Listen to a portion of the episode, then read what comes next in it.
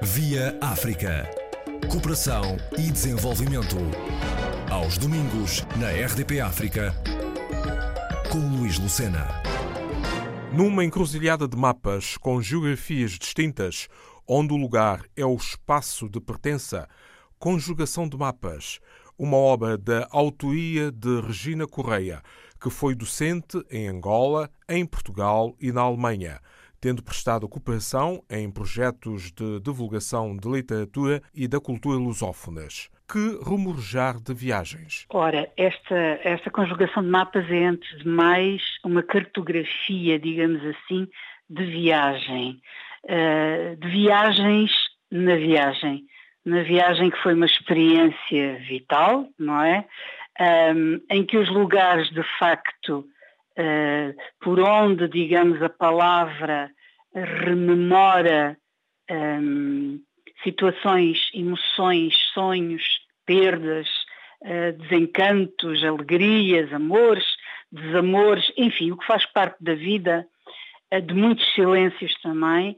Estes lugares, digamos, são rememorados pela palavra e têm importância, como digo, porque têm rosto. Eu digo que são lugares que respiram, respiram, hum, respiram a importância, digamos, do diálogo pela palavra, silencioso, digamos, hum, com o outro, os outros. Portanto, é uma espécie de eco uh, de passagem pelos lugares uh, onde ficou marcada, de certa forma, uh, e está marcada em mim, uma, digamos, uma viagem identitária. Esta conjugação de mapas uh, junta uma diferente forma de estar no espaço de língua portuguesa e no Exatamente. mundo. Exatamente. Isto é uma espécie de percurso pelas ilhas da existência, não é? Das muitas ilhas, é uma viagem agregadora de sentidos identitários, através de quê? De um fio condutor, exatamente, que é a palavra, mas a palavra, a língua portuguesa. Portanto, uma língua que agrega em mim os mundos que fazem o meu mundo, que é um mundo de língua portuguesa e não só, mas fundamentalmente esse, pela experiência de vida, pelas recordações, pelas emoções e, sobretudo, por uma procura utópica, naturalmente, de um mundo uh, sem fronteiras. Não falo tanto da fronteira, das fronteiras físicas, geográficas, políticas, mas mais as fronteiras humanas que foi algo que eu vivenciei ao longo da vida por variadíssimas. Eh, vivenciei, muita gente também tem essa experiência e, e sabemos, não é, das grandes fronteiras eh, e hoje, sobretudo no tempo eh, de chumbo, como eu digo, que vivemos, as fronteiras humanas. Ou seja, este flagelo que é sermos seres humanos, penso que não sabemos porque nos falta solidariedade, nos falta o reconhecimento do outro, dos outros, como um eco de nós próprios. E, portanto, a discriminação, todo, todo o tipo de discriminação, sobretudo pela cor da pele, pelo estatuto social, é um flagelo que atravessou a humanidade toda, atravessa e que a mim me diz muito pelos lugares, eh, sobretudo pelos lugares habitados e não só, mas sobretudo estes, os de língua portuguesa, não é? Ser natural de Viseu e aos oito meses de idade ir viver em Angola, trabalhar também neste país africano de língua portuguesa, serviu de mote muito forte para que uh, existisse um tema como este, não é, do livro. Exatamente. Há um texto do livro que diz que foi por teimosia dos deuses que nasci, ou por cisma quase dos deuses, que nasci naquele lugar, lugar dos meus pais, de onde eles vinham, porque já tinha atravessado, digamos, o mar sentido contrário na barriga da minha mãe. Mas pronto, por circunstâncias da vida na altura, nasci cá e só regressei com a minha mãe, meu pai já tinha regressado, portanto, numas férias que fizeram em Portugal, portanto, com oito meses. E uh, a grande, grande marca que é a nossa infância, não é? os primeiros tempos de vida em que aprendemos a falar, em que começamos a ter consciência de nós próprios como indivíduo, não a consciência naturalmente desenvolvida, como se tem mais tarde, mas começamos a sentir que nós somos uh, algo de que tem alguma importância no meio dos outros tudo isso foi uma experiência feita já em Angola, porque lá é que eu comecei a falar uh, e, a, e, a, e, a, conhecer as pessoas, etc. Fui, fui muito novinha. E depois uh, estudei, quer dizer, eu no fundo tive uma vida pendular. Como estávamos no mato, acabei por mandar, portanto eu fui, vim para cá, para, para depois para, na altura chamava-se Metrópole, enfim, para Portugal, fiz cá a escola primária em casa da avó, eu não conhecia ninguém, porque tinha ido com oito meses, não é? E, portanto, habituei-me também a essa solidão, ou seja, a necessidade da escrita talvez venha daí, do eco, eh, de um impulso muito, muito, muito forte para um diálogo comigo própria após os silêncios dos medos, eh, enfim. Mas, portanto, fiz a primária, depois voltei para a Holanda, fiz o liceu todo em Holanda, depois vim fazer a faculdade cá, regressei a Holanda, ainda trabalhei lá na TAP, dei aulas no liceu, etc. Depois regressei por situações familiares, enfim. Eh, estive lá na multipartidária com com o Partido Mudar do Manuel dos Santos Lima, o grande escritor e que, enfim, toda a gente conhece, um, em, em 92, estive lá três vezes, e depois por razões pessoais e familiares e de saúde também não fiquei, eh, eh, acabei por ir parar de novo eh, à Alemanha, onde já tinha estado, porque sou de Germânicas e estive, eu no fundo tenho 24 anos no total da Alemanha. Houve uma altura da vida que eu dizia que era tinha tantos anos de Alemanha como tinha de, de, de Angola e Portugal. Uh, pronto. Uh, mas, evidentemente, que eu ter vivido lá e é, eh, muitos anos durante a fase da vida em que somos de facto impregnados por tudo o que temos, enfim, que, que, o mundo nos oferece, pelas pessoas, pelas, pelos livros, eh, portanto as leituras, etc., pela educação e pela convivência e depois pelo trabalho, mas nessa vida pendular eu costumo dizer que conheci de certa forma bem o mato uh, angolano, o mato português, porque vim para uma aldeia, e depois as cidades, uh, ou seja, depois estudei em Luanda, no liceu, e, e vim para a faculdade para Lisboa. Portanto, há aqui um, uma certa conjugação também destes mapas de vida rural e urbana em mim. E, portanto, são estas marcas, é esta cartografia, sobretudo, de, como disse, de uma viagem agregadora de algum sentido identitário e também de algum apaziguamento da memória, eh, enfim, de, das perdas e, e, e de outras situações menos interessantes que a vida nos dá a viver, muitas vezes. Além disso tudo, nós sabemos que uh, o professorado nos aproxima muito das pessoas.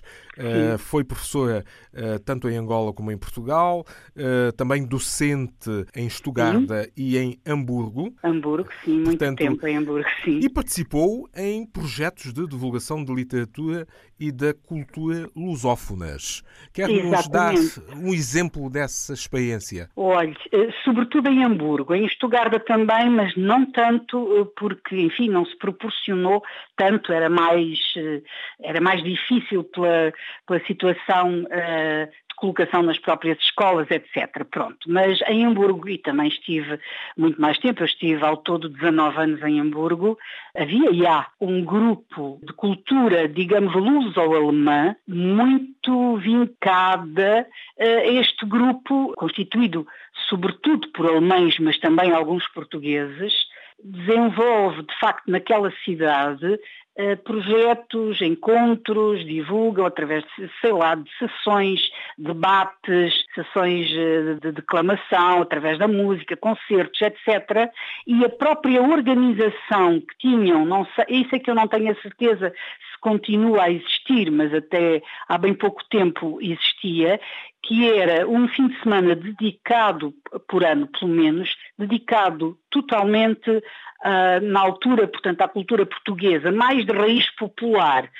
Quando cheguei, como tive conhecimento ou tive contacto através do próprio consulado e, e do grupo de docência eh, com este núcleo da divulgação da cultura eh, portuguesa em Hamburgo, começámos, eh, enfim, a convite, conheci uma, uma, sobretudo uma das pessoas que foi fundamental para mim na divulgação, enfim, desta cultura, a Maralda Meia Minaman, que é não só a tradutora de Lobo Antunes, tanto talvez a tradutora mais premiada na Alemanha, e era na altura a presidente desse Círculo de Cultura Portuguesa, começámos a, a pensar em, em, em, desenvolver de facto pequenos projetos e portanto escolhia-se temas, olha, por exemplo, agora estou a lembrar-me do último, eu trabalhava muito com eles tentando sempre envolver também os alunos e a comunidade, não, não só a comunidade docente, mas sobretudo do, os pais, quer dizer, dos encarregados de educação, etc. E, por exemplo, o último projeto que, que fiz antes de vir embora, o tema era a saudade no fado e na morna. Por exemplo, estou só a falar deste, não é? Porque foi o último, fiz a história do fado, fomos fazendo sessões, portanto, com os alunos, adaptando peças de, de autores, eh, quer de Angola, quer de Cabo Verde, quer de Moçambique eh, e de Portugal, e, portanto, eh, não era só a língua portuguesa, a cultura portuguesa que eu abordava de Portugal, não, o que eu tentava era ir buscar os autores dos outros países, não é? De, que, que, têm língua oficial portuguesa. E, portanto, através da música, da, do teatro, envolvendo os alunos, seus pais e outros membros da comunidade, Uh, dedicávamos sempre uma parte desse fim de semana, portanto, a este tipo de projetos. E depois fazia com a própria escola, com visitas de estudo que organizei com os alunos de lá, porque eu tinha dentro, portanto, eu estava uh, a trabalhar naturalmente através do Ministério da Educação Português, mas tinha, uh, como estava com o ensino secundário, tinha muitos alunos muitos, é uma forma de dizer, mas para pois. a comunidade local tinha alguns alunos de Cabo Verde, de Angola, oriundos desses países, ou, ou descendentes, digamos, alguns já nascidos em Portugal, mas e há muitos, E há muitos, pelo espaço lusófono espalhados. É? Exatamente, é? está por todo lado. E, portanto, isso deu-me, talvez por ter também um conhecimento... Uh, não só do, dos livros, não é? Porque uma coisa é o conhecimento académico que se tem das situações, outra coisa é a própria vivência. E eu via, em alguns daquelas crianças ou jovens deslocados, a minha própria pessoa quando tinha a idade deles, por exemplo, não é? Apesar de não ser, enfim, uma situação naturalmente igual, mas lembrava na minha própria situação, que andei tipo um pacote para cá e para lá. Depois de vir para cá, comecei a trabalhar mais com uh, associações e ainda faço agora, infelizmente, nesta altura terrível da pandemia, portanto as coisas estão relativamente, digamos, suspensas por um tempo, mas tenho trabalhado com grupos, sobretudo na, na divulgação da poesia também, fazendo, organizando uh, recitais de poesia e de música, muito ligada à parte de Cabo Verde, porque o meu marido era cabo-verdiano e, portanto, eu estive também muito ligada, estive e estou à comunidade cabo-verdiana cá. Olha, com, não digo um capítulo, não é um capítulo, mas é uma parte, digamos, dedicada ao Mussulo, portanto, em Luanda. A Ilha do Mussulo. A Ilha do Mussulo. O meu pai tinha pescarias na Ilha do Mussulo e, portanto, eu passei lá as minhas férias todas de criança e de, e de jovem depois de ter regressado a Luanda, eh, quando fiz o liceu, até vir para a faculdade. Eh, de modo que eh, é um espaço que, que está, que, é, que eu dediquei uns, não tenho a certeza, mas uns 15 ou 16 poemas, por exemplo. Portanto, há um que é relativamente curto. Podemos escutá-lo? Portanto, é o 14 poema Sim. da unidade Mussulo e que é assim. Algures, entre a Bahia e a Contracosta, só rastros de areia sobre a cruzada e a conquista. Uma fileira de ossos por baixo do desassossego. Não se avista céu na fundura cruel do vazio, terrífico pecado, revelando uma pátria recortada em voo repelente de morcego. mas no poema Lugar Insubmisso germinam flores vermelhas de comoção. É a voz dolorida do Kissange, na voz ressuscitada de meu irmão. Professora Regina Correia, autora do livro Conjugação de Mapas, com a chancela da Editorial Novembro. Via África. Cooperação e desenvolvimento. Aos domingos, na RDP África, com Luís Lucena.